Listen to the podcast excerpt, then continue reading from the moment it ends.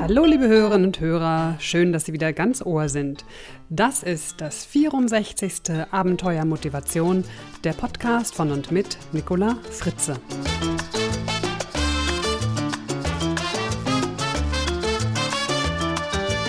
Unser Thema heute Intuition und Motivation. Ja, um ehrlich zu sein, heute konnte ich mich gar nicht so richtig entscheiden, worüber ich eigentlich sprechen möchte. Denn es stapeln sich so viele interessante Mails und Themen und Fragestellungen, die ich ja alle am liebsten gleichzeitig in meinen Podcast reinnehmen möchte. Aber das geht natürlich nicht. Die Hörerin, der ich eine Antwort auf ihre E-Mail im Oktober versprochen habe, die bitte ich nochmal um etwas Geduld, denn aus aktuellem Anlass möchte ich heute über Intuition und Motivation sprechen. Aktueller Anlass deshalb, weil das Thema gut zu meinem Improbis-Workshop passt, der am Samstag, den 20. November in Stuttgart stattfindet. Ja, und dort werden wir sehr viele Übungen und Spiele aus dem Improvisationstheater machen, um die Intuition zu trainieren und das Selbstvertrauen zu stärken. Diese Workshops sind nicht nur sehr effektiv, sondern machen auch eine ganze Menge Spaß. Und wenn Sie mehr darüber wissen wollen, dann schauen Sie am besten mal auf www.improbiz.de und Improbiz schreibt sich mit B-I-Z am Ende. Und dort finden Sie unter Ausblick dann Näheres und auch den Termin und die Adresse. Ja, es gibt noch wenige Plätze. Ich habe eine sehr begrenzte Teilnehmerzahl, damit es auch schön intensiv wird. Also, wenn Sie es interessant finden, dann am besten sich beeilen und noch schnell anmelden, damit das noch klappt. Vielleicht haben Sie sich jetzt gerade gefragt, hm, Intuition, kann man die denn überhaupt trainieren? Ja, das kann man. Und eine gute Intuition zu haben, ist ausgesprochen wertvoll. Wann haben Sie zuletzt auf Ihren Bauch, auf Ihre Intuition gehört? Und können Sie sich von Ihrer Intuition gut leiten lassen, wenn es zum Beispiel darum geht, Entscheidungen zu treffen? Beim Impro-Theater geht es ständig darum, Entscheidungen zu treffen, um eine gute Szene zu spielen. Dabei kommt es dann darauf an, dass man für sich selbst und für den Mitspieler eine wirklich gute Wahrnehmung hat und ein Gespür dafür entwickelt, wie die Szene sich jetzt weiterentwickeln kann. Dabei bleibt man allerdings die ganze Zeit maximal flexibel und offen für die Angebote, die der Mitspieler macht.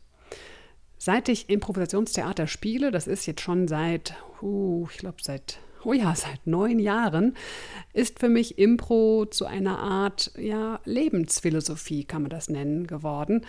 Vor allem, weil ich mein Selbstvertrauen, meine Flexibilität und natürlich auch meine Kreativ Kreativität und meine Intuition, mein Bauchgefühl also wunderbar verbessern konnte.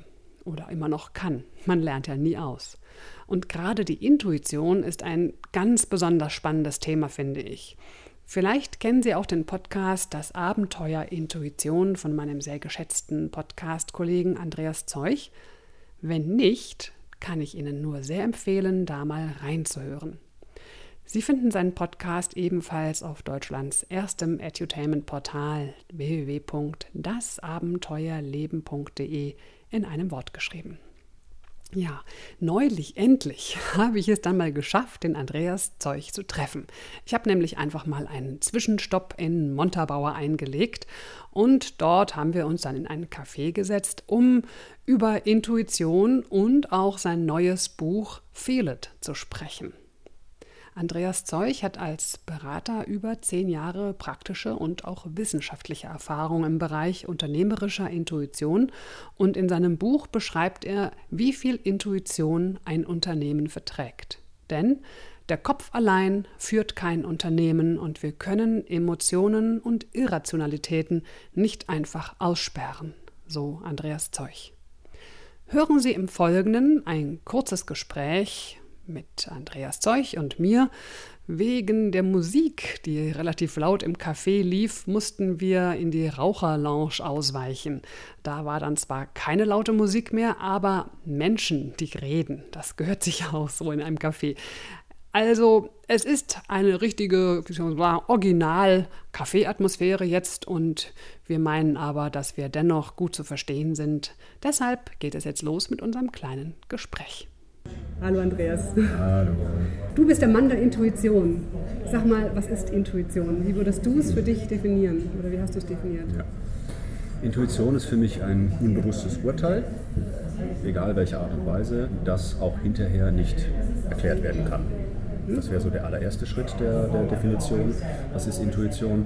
Und dann gehört für mich noch dazu, ähm, dass Intuition meistens auch einhergeht mit irgendwelchen Gefühlen, ja, Emotionen auch viel zu tun hat mit Körperwahrnehmung. Also das war alles das berühmte Bauchgefühl ist ja da so das, äh, was man am meisten kennt. Das kann auch wirklich irgendeine Form von Gefühl im Bauch sein, kann aber auch eine muskuläre Verspannung in dem Rücken sein, ist mhm. völlig egal. Mhm. Ja, also es, äh, die Intuition zeigt sich einfach häufig auch in Form von Gefühlen, von Körpersignalen. Ja. Mhm. Das ist bei mir eben auch noch sehr, sehr wichtig, so als Art der Definition. Und das Bauchgefühl, von dem man ja auch spricht. Ja, ja, ne? absolut. Also ja, natürlich. Spielen das, also man spricht ja auch von diesem Bauchgehirn, genau. so etwas, was genau. der Bauch vielleicht weiß, was der Kopf noch gar nicht weiß. Ganz, ganz genau. Und wie entsteht die Intuition? Äh, meinst du jetzt im Sinne, wie lässt sie sich erklären? Ja, also woher kommt, woher sie? kommt die? Woher kommt sie, wohin geht sie? Genau.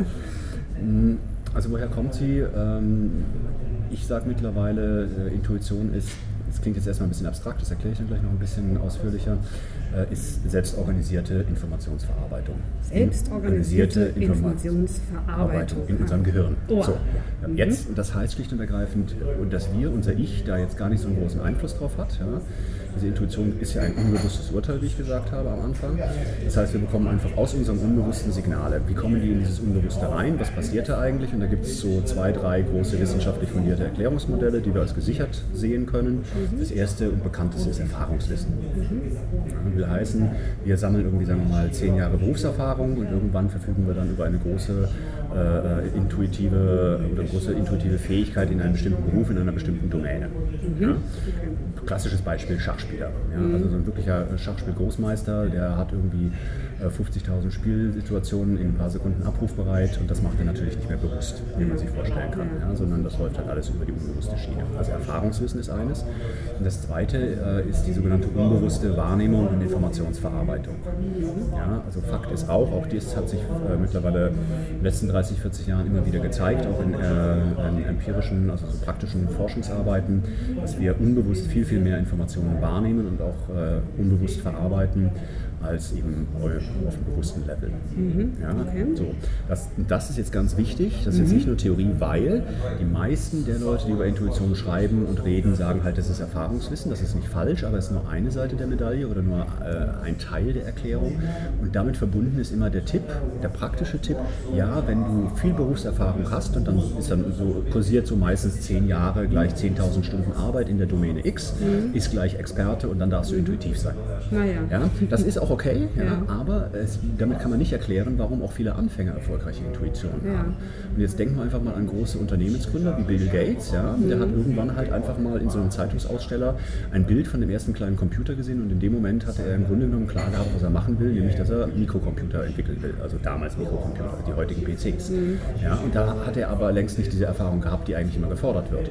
Ja, und das heißt also, dass der Anfänger eben auch sehr wohl intuitiv sein darf mit der Begründung, dass wir halt eben als Menschen auch über die unbewusste Informationsverarbeitung verfügen und andersrum, dass Experten, die halt ihre Expertenbrille, wie du es in deinem Buch, auf das wir nachher noch zu sprechen kommen, auch so ja. schön formulierst, dass die Expertenbrille eben auch gerade auch hinderlich sein kann absolut, dafür. Absolut. Ne? Also das, das, das Tolle und für manche Leute Unerträgliche ist, dass alles immer sein sowohl als auch hat. Mhm. Also die Expertengeschichte hat natürlich auf der einen Seite diese große Fähigkeit, dass man der intuitive Experte wird. Mhm. Das unterscheidet dann auch den Experten vom Anfänger, auch so in der äh, Expertiseforschung. Mhm.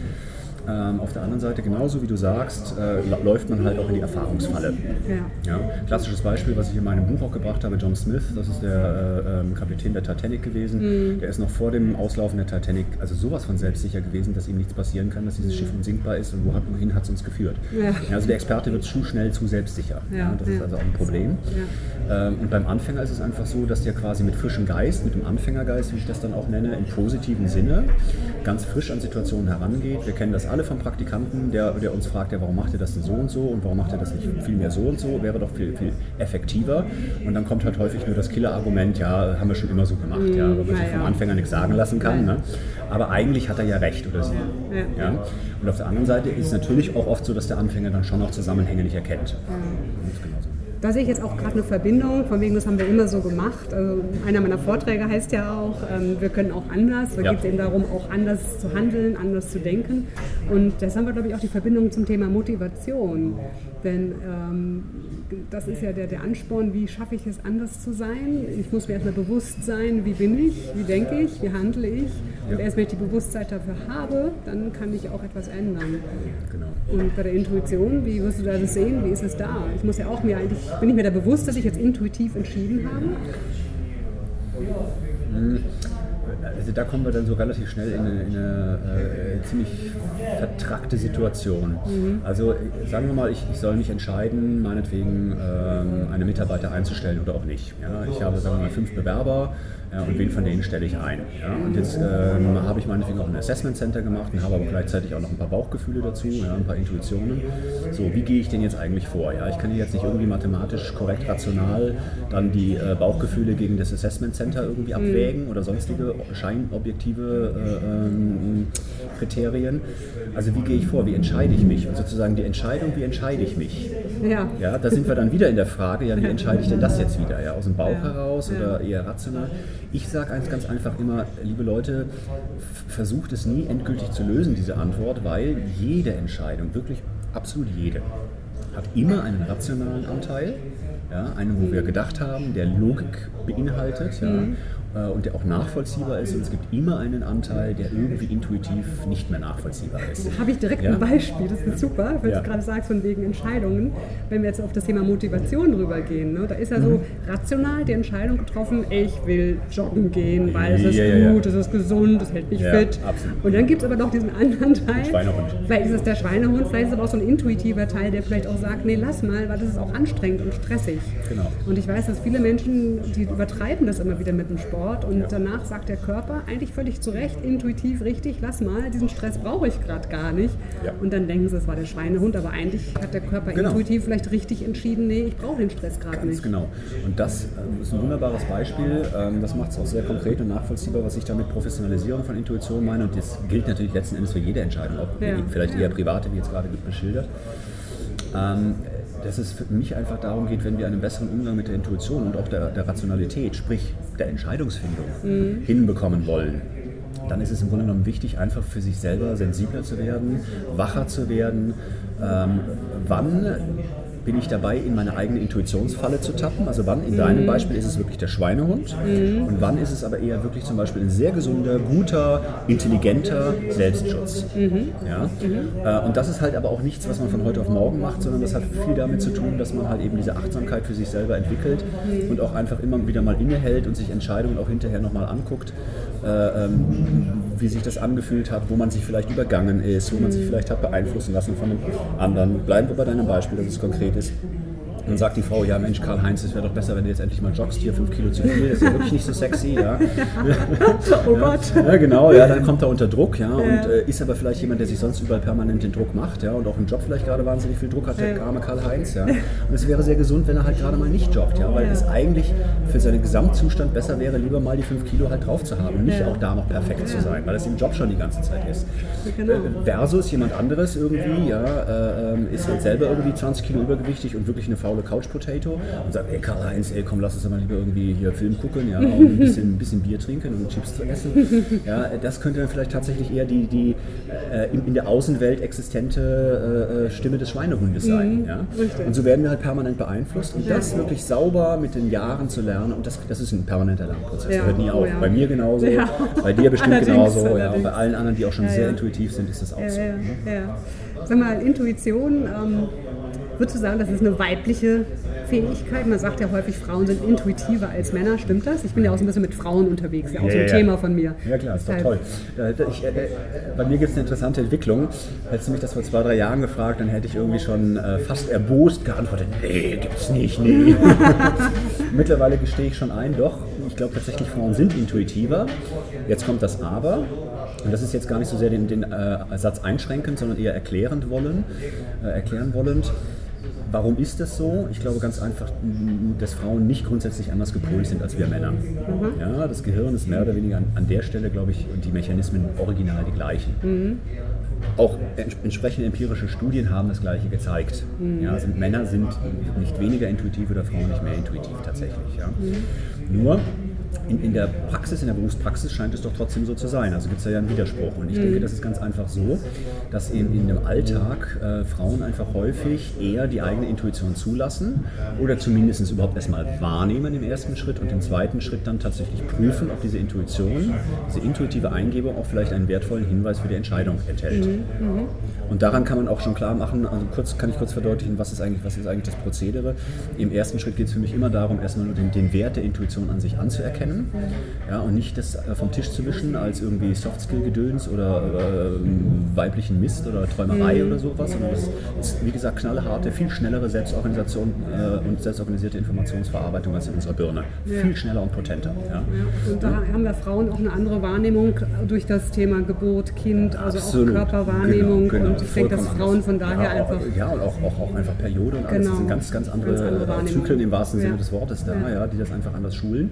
Plus Plus einfach, dass es sozial natürlich auch anerkannter ist, dass Frauen mehr auf Gefühle achten dürfen. Genau, das ja. kommt auch noch mit dazu. Insofern äh, ist genau. es nachvollziehbar, dass genau. sie einen besseren Zugang zu sich genau. selbst haben, genau. zu ihrer Gefühlswelt. Und insofern äh, denke ich, tun wir Männer durchaus gut daran, auch, auch Frauen als, als Lehrmeister oder Vorbilder zu nehmen. Ja. Das finde ich gut. Ja, also kann ich genau, mittlerweile ganz klar, ganz klar zu stehen. Ja. Schön, und finde das auch, auch, gut so und, und einfach wichtig. Mhm. Und äh, erkenne darin einen ganz, ganz großen Wert, auch zum Beispiel fürs Business äh, und fürs Geschäftsleben. Schön, ja. Leider geht mein Zug gleich, obwohl ich jetzt hier stundenlang mit dir noch weiterrede reden könnte. Ähm, sag doch noch bitte ein, zwei Sätze zu deinem Buch, was ja der Anlass war, warum wir ja. gesagt haben, wir wollen mal ein Interview machen. Das Buch heißt Feel It. Ja. Und äh, so, wie viel Unternehmen. So, so viel Intuition verträgt der Unternehmen. Ja, danke schön, richtig. Gerne. Und ähm, sag doch mal, was könnte spannend sein für meine Hörer, die sich ja sehr viel mit Motivation beschäftigen, dieses Buch zu lesen, wo es um Intuition geht, unter anderem. Naja, wir haben jetzt schon gerade so ein bisschen ein Beispiel gehabt, ja, äh, mit, dem, mit dem Schweinehund beim Joggen gehen. Ja, und so gibt es ja also tausende andere äh, Entscheidungen äh, und Motivationsfragen, die wir alle kennen im Privat- wie im Berufsleben.